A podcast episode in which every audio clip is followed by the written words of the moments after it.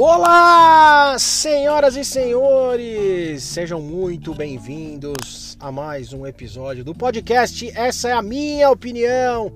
Voltando para falar de Copa do Mundo, voltando atrasado para variar um pouco, mais firme e forte por aqui para comentar os agora já definidos confrontos de quartas de final. Deveria ter voltado aí na sequência dos confrontos é, da terceira rodada da fase de grupo. Não consegui. E aí, hoje, encerraram-se aí os jogos de oitavas de final. É, alguns jogos de resultados esperados, eu diria a grande maioria. Uma dita zebra e o restante aí dos resultados levando a Copa do Mundo para alguns confrontos aí é, bem interessantes nas quartas de final. É, no primeiro dia, e aí a gente vai comentando um pouco do desfecho dos grupos, né? No primeiro dia a gente teve dois confrontos que passaram um pouco longe de serem equilibrados. A, a Holanda ganhou dos Estados Unidos, os Estados Unidos é, vinham aí de, de uma classificação bem sofrida contra o Irã e, e não foi páreo para uma Holanda que estava descansada. A Holanda abriu 2 a 0 os Estados Unidos é, é, chegaram a diminuir, mas aí a Holanda matou o jogo 3 a 1 é, fez o jogo que queria. Acho que a Holanda é um time que ao longo da competição aí vem ganhando corpo. E agora vai ter uma pedreira pela frente, porque o seu adversário saiu do confronto entre Argentina e Austrália. É, e aí, como esse é um podcast de opinião, é, eu me sinto muito à vontade para falar que, sinceramente, ainda não vi absolutamente nada na Argentina. É um time que vive de lampejos, é um time que vive da genialidade do seu camisa 10 que já está aí é, é, na fase final da carreira. O Messi vem decidindo os jogos para a Argentina, isso é verdade. E, e o que a gente vê é alguns lampejos aí de Julian Álvares, o Di Maria antes de se machucar, de vez em quando fazia boas jogadas, mas é um time que sofre, é um time que não consegue é, ser pleno e absoluto na totalidade das suas partidas. Claro que é uma seleção fortíssima, claro que tem um elenco qualificado, mas me parece muito abaixo daquela Argentina que disputou tanto a Copa América fantasma aqui no Brasil quanto as eliminatórias. É, de qualquer forma, a Argentina passou pela surpreendente Austrália, que veio aí classificada no grupo da França, que tinha também a Tunísia e a Dinamarca. E, e eu acho que esse confronto agora, com certeza, é um teste para a Argentina. É, a Holanda não é, é, a Holanda de 98, por exemplo, mas é um time qualificado, tem jovens valores. Como eu já disse aqui, tem uma dupla de zaga muito consistente. Tem um jogador que está fazendo gol, que é o Gakpo, e, e eu acho que vai dar um bastante trabalho. Eu vejo esse confronto bem equilibrado. Aliás, algumas, né, em 98 também a gente tinha aí na, nas quartas de final que iam decidir o adversário do Brasil na semi, uma Argentina Holanda, uma Argentina e Holanda. Naquela oportunidade, Bergkamp acabou fazendo um golaço que deu a vitória para o time da Holanda, eliminando a Argentina e posteriormente enfrentando o Brasil naquela semi de 98. Eu acho que tem tudo para ser um jogaço e, e vamos ver. A Argentina vai precisar ser mais consistente se quiser avançar. Eu acho que vai ter o seu maior desafio na competição até agora e vamos ver do que, que a Argentina é feita. Torcida maravilhosa, o barulho que é feito. É, achei legal o, o, o meu grande amigo Cláudio Campos dando uma provocada essa semana, porque Parte da torcida argentina que vai para as Copas do Mundo e para as competições internacionais, ela é bancada pela Associação Argentina, pela AFA, e, e por isso você tem uma atmosfera, né? São, são, são torcedores organizados dos seus clubes na Argentina, mas que são bancados pela Federação para levar esse clima de Libertadores para a Copa do Mundo. É, é o, o vencedor dessa quartas de final entre Holanda e Argentina vai pegar o vencedor de Brasil e Croácia que se enfrentam na próxima sexta-feira ao meio-dia. A Croácia não jogou absolutamente nada contra o Japão. Japão de uma disciplina tática, de um jogo aí é, é, muito competente, dificultou muito, muito o jogo para a seleção croata, que tem mais técnica, que tem melhores nomes. Você tem aí é, com certeza o Luka Modric, você tem Perisic, você tem é, é, é, outros bons nomes nessa seleção, mas fez um jogo muito abaixo. A, a, seleção da Croácia me parece uma seleção cansada, até porque precisou batalhar muito ali no seu grupo é, é, para poder se classificar. E, e, nesse aspecto eu acho que a Croácia é, acabou se desgastando o Japão, por sua vez, fez um jogo de imposição física muito forte e podia ter tido uma sorte melhor, não fosse a, a, a ineficiência e a incompetência na hora de bater os pênaltis. O Japão, o goleiro da Croácia, lógico, tem seus méritos, mas o Japão é, é, acabou ficando pelo caminho. Uma, é aquele negócio que a gente fala, ah, uma campanha muito honrosa, né? Não vale de pissaroca nenhuma e o Japão volta para casa, a Croácia avança para enfrentar um Brasil que resolveu seu jogo contra a Coreia do Sul em meia hora, meia hora de jogo, o Brasil já vencia a Coreia do Sul por 3 a 0. É, volta do Neymar, que eu sinceramente não acreditava, até algumas informações diziam que pelo edema ósseo que ele tinha, ele não voltaria nessa Copa, mas é, é eu acredito que a recuperação do Neymar tenha surpreendido a todos, até ele mesmo e o Neymar de volta, fazendo pouco, é verdade, mas batendo o pênalti sofrido pelo Richarlison. É, o Brasil que impôs a, a, sua velocidade, impôs o seu futebol, sofreu alguns sustos, é verdade, e aí vale destacar a partida que fez o, o goleiro Alisson, que no final da partida deu lugar ao, ao Everton também, o Tite usando aí os 26 atletas que levou para a Copa mas Brasil absoluto, soberano, só administrou, não se cansou. Acho que foi importante para dar ritmo de jogo para Neymar, para que ele possa crescer aí nas próximas fases. É... Acho que o Danilo também pareceu cansado ali no final. O time deve ter a volta do Alexandro. O Militão fez um bom papel e se colocou ali como uma, uma alternativa válida para lateral direita. Então acho que o Tite tem diversas possibilidades é, é, para frente. Gostei muito do jogo do Rafinha, gostei muito do jogo do Vini Júnior.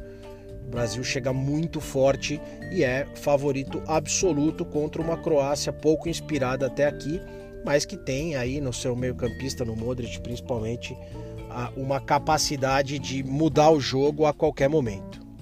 Do outro lado, a gente teve a França também dominante, goleando a Polônia, jogando é, da forma como queria. Mbappé é, é, individualmente sendo um destaque absoluto do jogo, principalmente com os dois gols no segundo tempo. Um jogador que está numa fase espetacular. É, me impressiona também na França a consciência de jogo do Griezmann, que vem fazendo uma excelente Copa do Mundo. É, Giroud, goleador. É, você tem é, é, o, o Dembélé que também é, é, causa preocupação.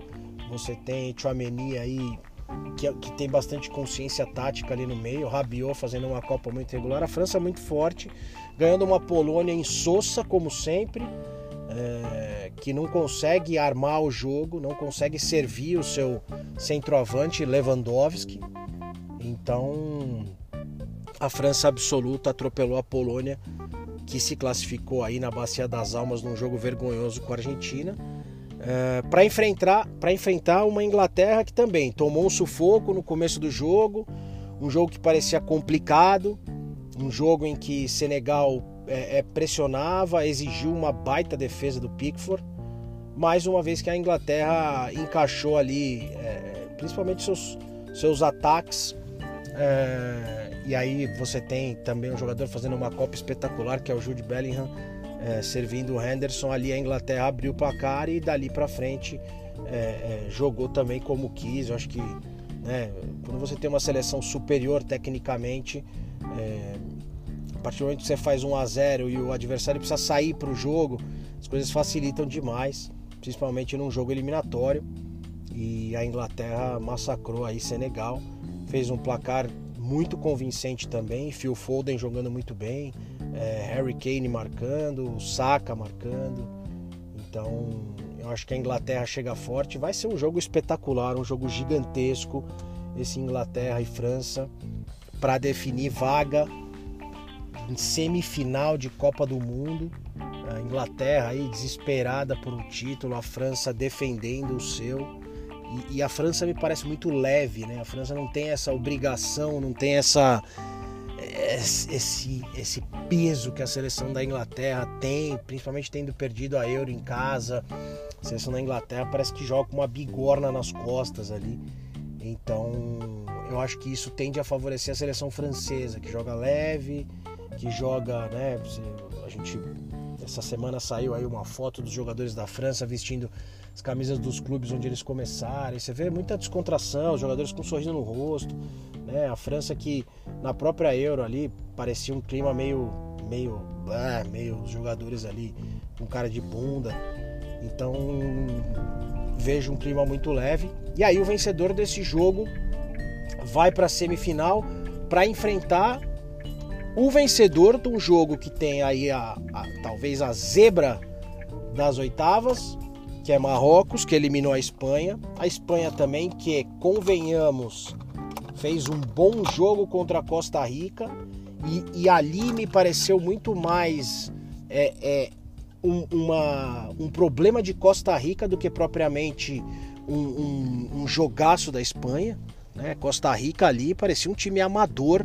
A Espanha fez o que quis e, e teve dificuldade nas outras partidas, empatou com a Alemanha é, depois perdeu da Coreia na terceira rodada, acabou se classificando em segundo. E, e, e bastante e, e, assim um time que toca, toca, toca com bastante dificuldade de finalizar, mesmo com a entrada do Morata depois, um time que não conseguiu, perdeu gols é verdade, assim como o próprio Marrocos, mas é, é, é, é compreensível essa Espanha ficar pelo caminho, porque é um time jovem, porque é um time que precisa de, de mais tarimba ali, que precisa de mais, mais experiência, precisa de, de mais é, é, cancha para poder dar trabalho. Uh, o Marrocos, por sua vez, não tem nada a perder, mas faz um jogo muito, muito disciplinado taticamente, né? um jogo de, de imposição física. Você tem aí alguns jogadores mais técnicos, como o Ziyech, como o próprio Hakimi. Uh, e, e, o Marrocos é, vem surpreendendo. Uh, o goleiro brilhou na, na, na, decisão por pênaltis. A Espanha perdeu os três pênaltis que bateu. Inclusive do Pablo Sarabia, Sarabia que entrou para bater pênalti. Né?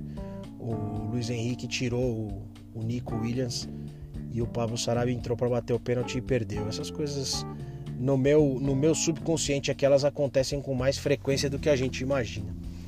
E aí o surpreendente Marrocos vai pegar uma, uma seleção de Portugal que assim, é, é, Fernando Santos, o técnico, teve culhão, tirou Cristiano Ronaldo do time e aí o Gonzalo Ramos com hat-trick hoje, Portugal metendo 6 a 1 na cabeça da Suíça. Suíça não viu a cor da bola o jogo inteiro. Portugal com certeza aí com a melhor atuação das, das, das oitavas, chega forte para o duelo contra o Marrocos, chega favorita para um duelo contra o Marrocos, com certeza. É... Gonçalo Ramos não sai mais do time e aí precisa ver se o Cristiano Ronaldo volta no lugar de alguém ou não. Eu acho que não. Eu acho que agora o Fernando Santos vai bancar isso aí. Cristiano Ronaldo fora do time, a seleção funcionou muito melhor. Eu ainda acho que Rafael Leão, que meteu mais um golaço, precisa jogar mais mas quem sou eu? Quem está ditando as regras e acertando aparentemente é o técnico de Portugal. É... eu acho que a gente vai ter jogos aí de quartas de final muito bons, como há muito tempo a gente não vê. É, se tivesse que apostar hoje, apostaria no Brasil e Argentina e num França e Portugal, que eu acho que seria épico, épico. Semifinais de proporções épicas, Brasil e Argentina seria um negócio assim que pararia o mundo literalmente. E, e não torço para que a Argentina passe, espero que a Holanda passe. Uh, o Brasil precisa passar da Croácia, se não passar, pode ser considerado um fiasco. França e Inglaterra é um jogo muito equilibrado, acho que pode ir para qualquer um dos lados. Eu, eu aponto um leve favoritismo aí para a França e Portugal e Marrocos. Portugal é favorito, se não passar também, uh, por mais que haja esse frisson aí sobre a equipe marroquina, eu acho que vai ficar feio para Portugal mesmo depois desse 6 a 1 contra a Suíça. Queria saber quais são os seus palpites. Interaja comigo no Twitter, arroba brgodinho. Pode me mandar um e-mail também, br.godinho80, gmail. Para quem for ouvinte do podcast e tiver o meu celular, pode mandar no WhatsApp. Eu gosto muito quando as pessoas interagem depois de ouvir o, o episódio, falando se concorda, se não concorda. É, o importante é, é a gente falar sobre futebol essa coisa bacana, principalmente em época de Copa do Mundo. Agradeço a audiência aí dos amigos e em breve eu volto com mais um episódio do podcast. Essa é a minha opinião. Grande abraço.